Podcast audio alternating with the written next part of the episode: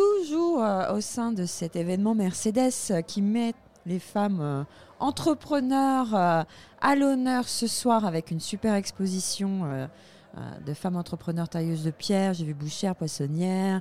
Et on en profite également euh, de rencontrer d'autres entrepreneurs qui ne sont pas euh, sur l'exposition pour qu'elles puissent nous parler donc de leur activité, de leur chemin de vie. Et avec nous, nous avons Émilie Guibert qui est coach pour profil atypique.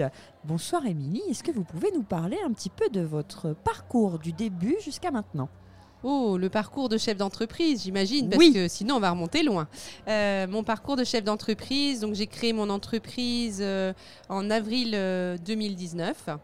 Euh, donc j'ai commencé à réseauter, à faire des, des- à, à essayer de voir comment je pouvais euh, créer euh, de la valeur ajoutée, euh, me différencier par rapport à tous ces coachs qui arrivent sur le marché.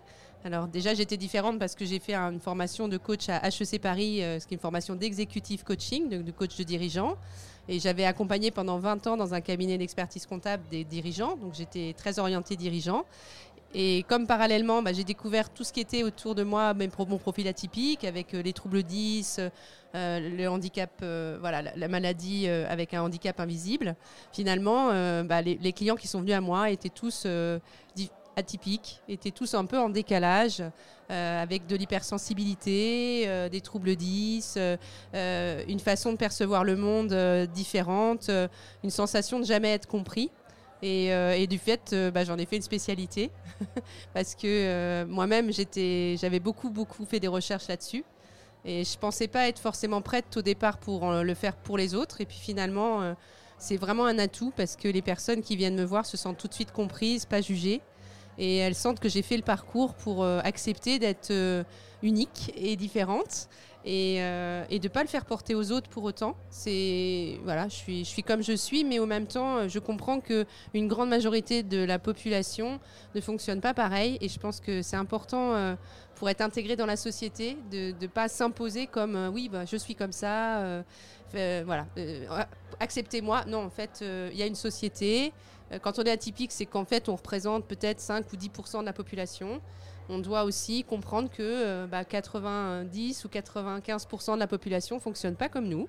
Et je pense que c'est essentiel si on veut vraiment s'intégrer. Est-ce que vous vous souvenez de la première personne que vous avez coachée?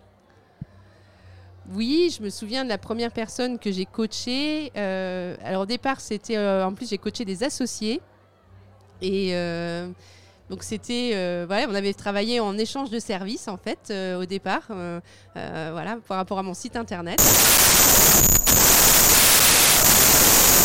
Et ça a été super intéressant et c'était des personnes que je connaissais un peu. Et ça m'a permis de vraiment bien les découvrir et, et de les accompagner sur leur chemin tous les deux. Et puis, voilà, c'est vrai que ça a été un sacré chemin parce que ce que j'ai pas raconté tout à l'heure, c'est que quand même, au bout de donc, on- démarrage euh, avril 2019, mars 2020, euh, confinement, euh, pas du tout d'habitude de travailler en, visio pour les personnes qui me disaient bah non, ça va reprendre dans 15 jours, je reviendrai.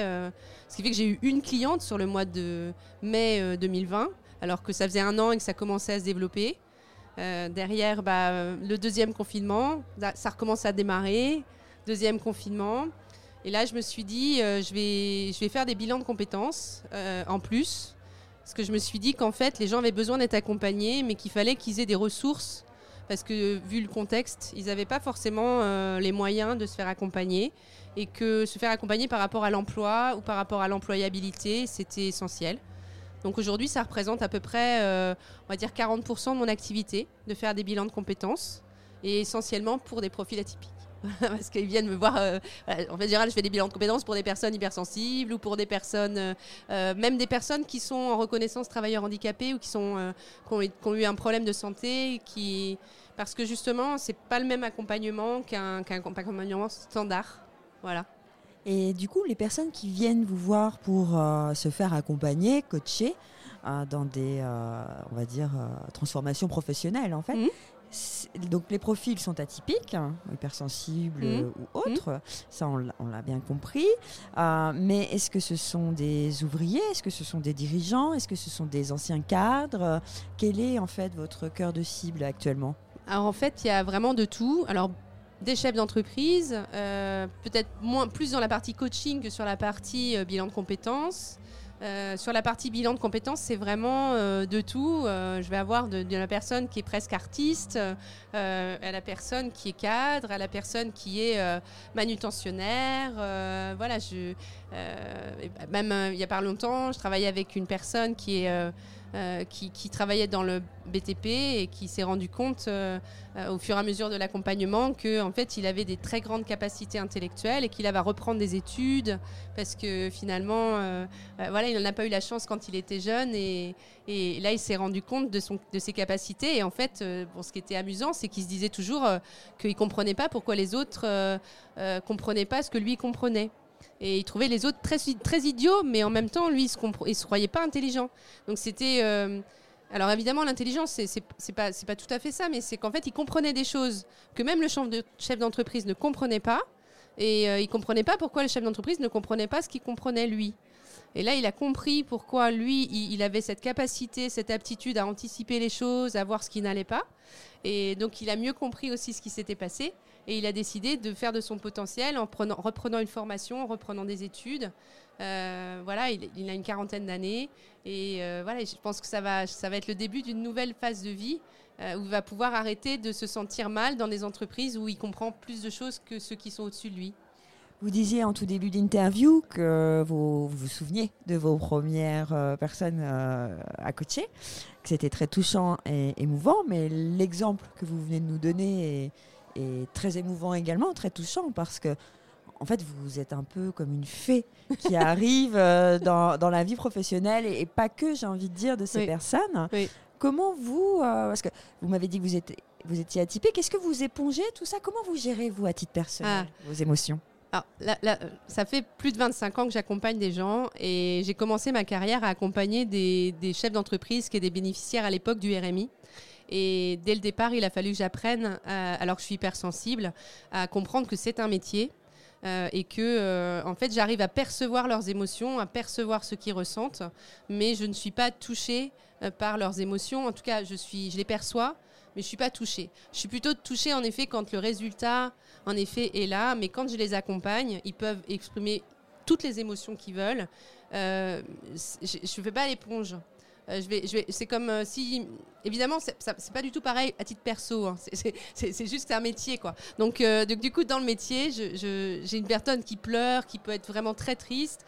Et pour moi, je sais que je dois garder le cap, être stable, et surtout ne pas m'affoler, et surtout la rassurer sur le fait que c'est normal, et sur le fait qu'elle a le droit d'avoir des émotions même disproportionnées par rapport à la norme.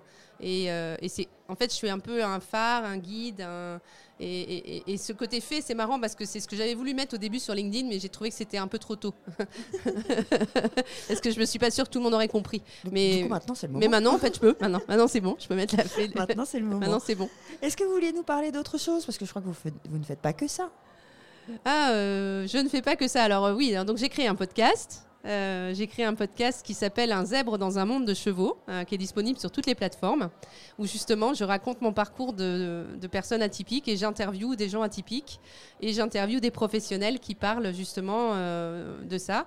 Et j'ai aussi fait des conférences. Euh, je suis intervenue l'année dernière à la GFIP dans le cadre du, de, de- de l'Université des référents handicap à Bordeaux au niveau national où j'ai fait un speech façon TEDx en fait euh, sur le fait d'être décalé, Euh, décalé et alors ça s'appelle.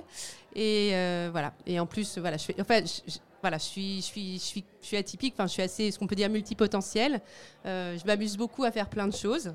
Euh, mais j'apprends aussi à me recentrer parce que c'est important de, de, de se recentrer sur euh, ce qui est important, essentiel. Et puis j'ai- voilà, j'ai une famille aussi. Voilà. occuper. Mais par contre, euh, voilà, je prends énormément de plaisir à travailler aujourd'hui et pour moi, je reviendrai jamais en arrière et je me dis, j'aurais dû le faire plus tôt. Oui. Alors, dernière question avant la question fatidique de quel est votre objectif challenge 2024. Est-ce que vous vous souvenez euh, de la journée où vous avez eu ce déclic en vous disant bah, je deviens une femme entrepreneur? Alors c'est voilà, c'est un, un, moment un peu particulier puisque je venais d'avoir une lettre de mon employeur euh, pour lequel j'étais certainement trop atypique après 20 ans de bons et loyaux services, qui me disait que euh, bah, j'étais convoquée à un entretien dont l'issue pouvait être le licenciement. Et, euh, et à l'époque, bah, financièrement, je ne me voyais pas prendre le risque d'être chef d'entreprise.